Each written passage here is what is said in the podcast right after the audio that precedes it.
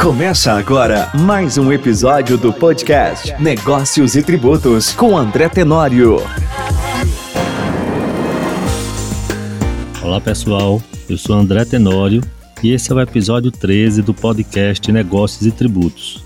Hoje nós vamos falar a respeito da importância da gestão tributária nas pequenas e médias empresas. Este é o podcast Negócios e Tributos com André Tenório. No universo empresarial, o assunto tributos sempre é visto como um tabu.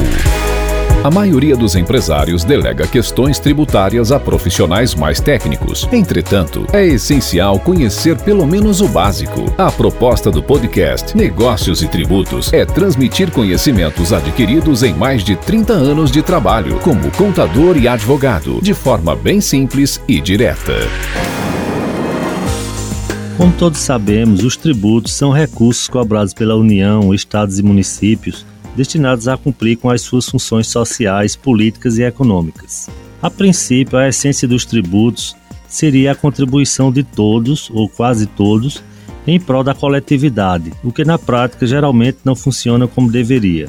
Países com um grau educacional mais elevado e maior participação política da população costumam tributar mais a renda e o patrimônio dos contribuintes.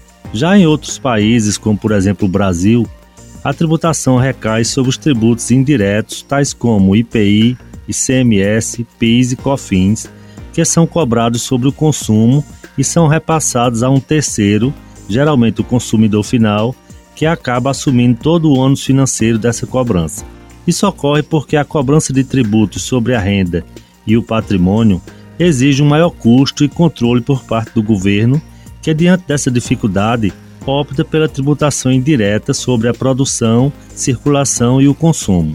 Os impostos cobrados dos contribuintes são divididos por competências entre a União, os estados da Federação e os municípios da seguinte forma: impostos de competência da União são o imposto de importação, o imposto de exportação, o imposto sobre a renda, o imposto sobre produtos industrializados, imposto sobre operações financeiras, imposto territorial rural e o imposto sobre grandes fortunas, este último ainda dependente de uma lei complementar que o regulamenta.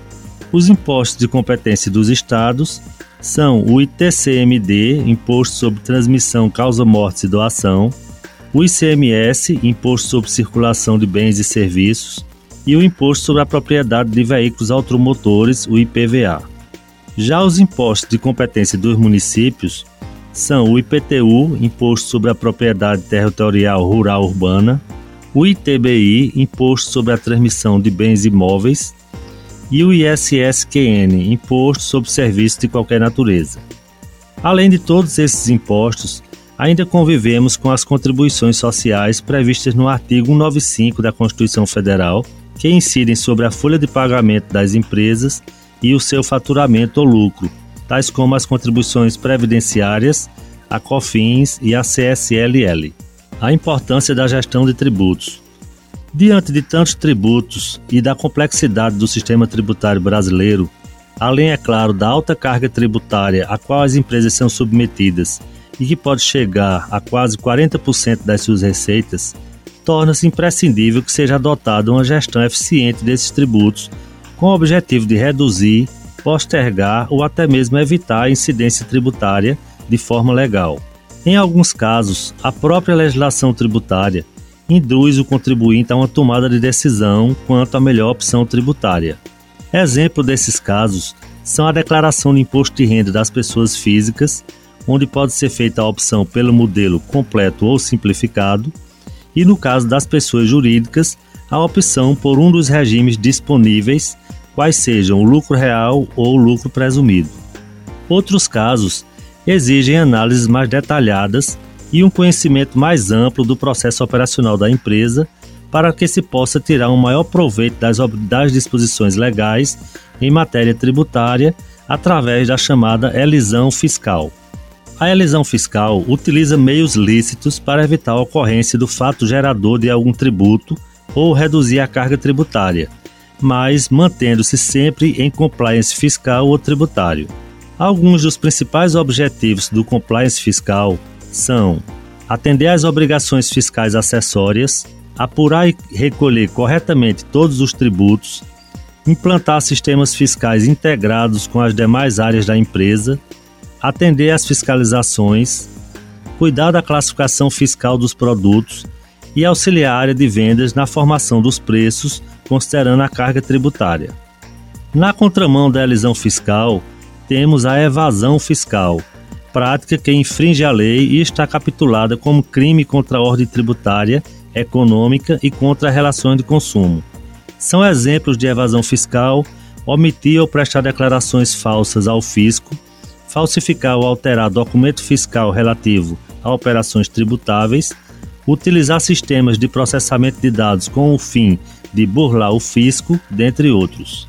Outra forma de cuidar da gestão tributária da empresa, independente do seu porte, é através do processo de revisão tributária com recuperação de créditos, que é uma maneira de identificar possíveis falhas na apuração dos tributos que possam ter resultado em pagamentos a maior ou indevidamente. Esse levantamento é feito através de um diagnóstico fiscal minucioso, amparado em ferramentas tecnológicas de auditoria e supervisionado por profissionais especializados em contabilidade e tributação.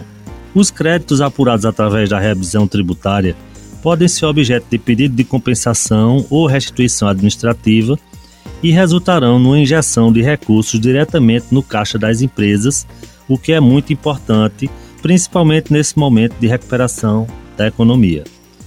Um exemplo prático dessa recuperação tributária é a possibilidade de restituição do PIS e da COFINS pagos pelas empresas optantes pelo Simples Nacional sobre a comercialização de produtos sujeitos a tributação monofásica ou substituição tributária, tais como autopeças, bebidas frias, medicamentos, artigos de perfumaria e higiene pessoal. Mas algumas pessoas às vezes me perguntam como fazer uma gestão tributária na prática da minha empresa. Para manter-se em compliance tributário, as empresas devem adotar um amplo planejamento tributário que pode ser implementado através do cumprimento de algumas etapas. Etapa 1: Diagnóstico de revisão das práticas fiscais adotadas pela empresa. Etapa 2: Uma auditoria nos documentos fiscais emitidos ou recebidos pela empresa. Etapa 3: Análise das possibilidades de redução da carga tributária e recuperação de tributos pagos a maior ou indevidamente. E etapa 4: Identificação de possíveis incentivos e benefícios fiscais não aproveitados pela empresa. A adoção dessas práticas de planejamento tributário e compliance resultam numa melhoria significativa nos resultados de qualquer empresa, seja pelo incremento das receitas ou pela redução dos seus custos e despesas. No caso específico das empresas de maior porte e com um grau mais elevado de maturidade em questões tributárias, é recomendável a implementação da governança tributária, ou seja, um conjunto de procedimentos de gestão empresarial personalizados e voltados à coordenação, controle e revisão dos seus procedimentos tributários e estudo de uma forma mais ampla. Os principais benefícios da implantação da governança tributária nas empresas são aumento da competitividade frente ao mercado, diminuição dos riscos de autuações fiscais, auxílio na tomada de decisões estratégicas, maior controle dos, dos procedimentos tributários e mais consistência e transparência nas demonstra demonstrações financeiras. Em geral, a governança tributária é implantada em cinco passos, conforme sugeridos pelo IBPT, Instituto Brasileiro de Planejamento e Tributação. 1. Um, criação e estruturação do Comitê de Governança Tributária. 2. Definição das políticas tributárias e índices de eficiência. 3. Due diligence, auditoria e compliance. 4 monitoramento periódico e definições estratégicas. E 5. Apresentação periódica de resultados à diretoria. Concluindo assim o episódio 13 do podcast Negócios e Tributos, a dica que fica é que a adoção de uma boa gestão tributária através do planejamento ou implementação da governança tributária, quando feito de forma procedimentalizada e com etapas bem definidas, deixou de ser uma opção e passou a ser uma necessidade para as pequenas e médias empresas que têm como objetivo um melhor resultado financeiro com o menor risco tributário possível. Com essa dica, eu vou ficando por aqui com o episódio 13 do podcast Negócios e Tributos e na próxima quarta-feira estarei de volta com mais um episódio. Até lá então.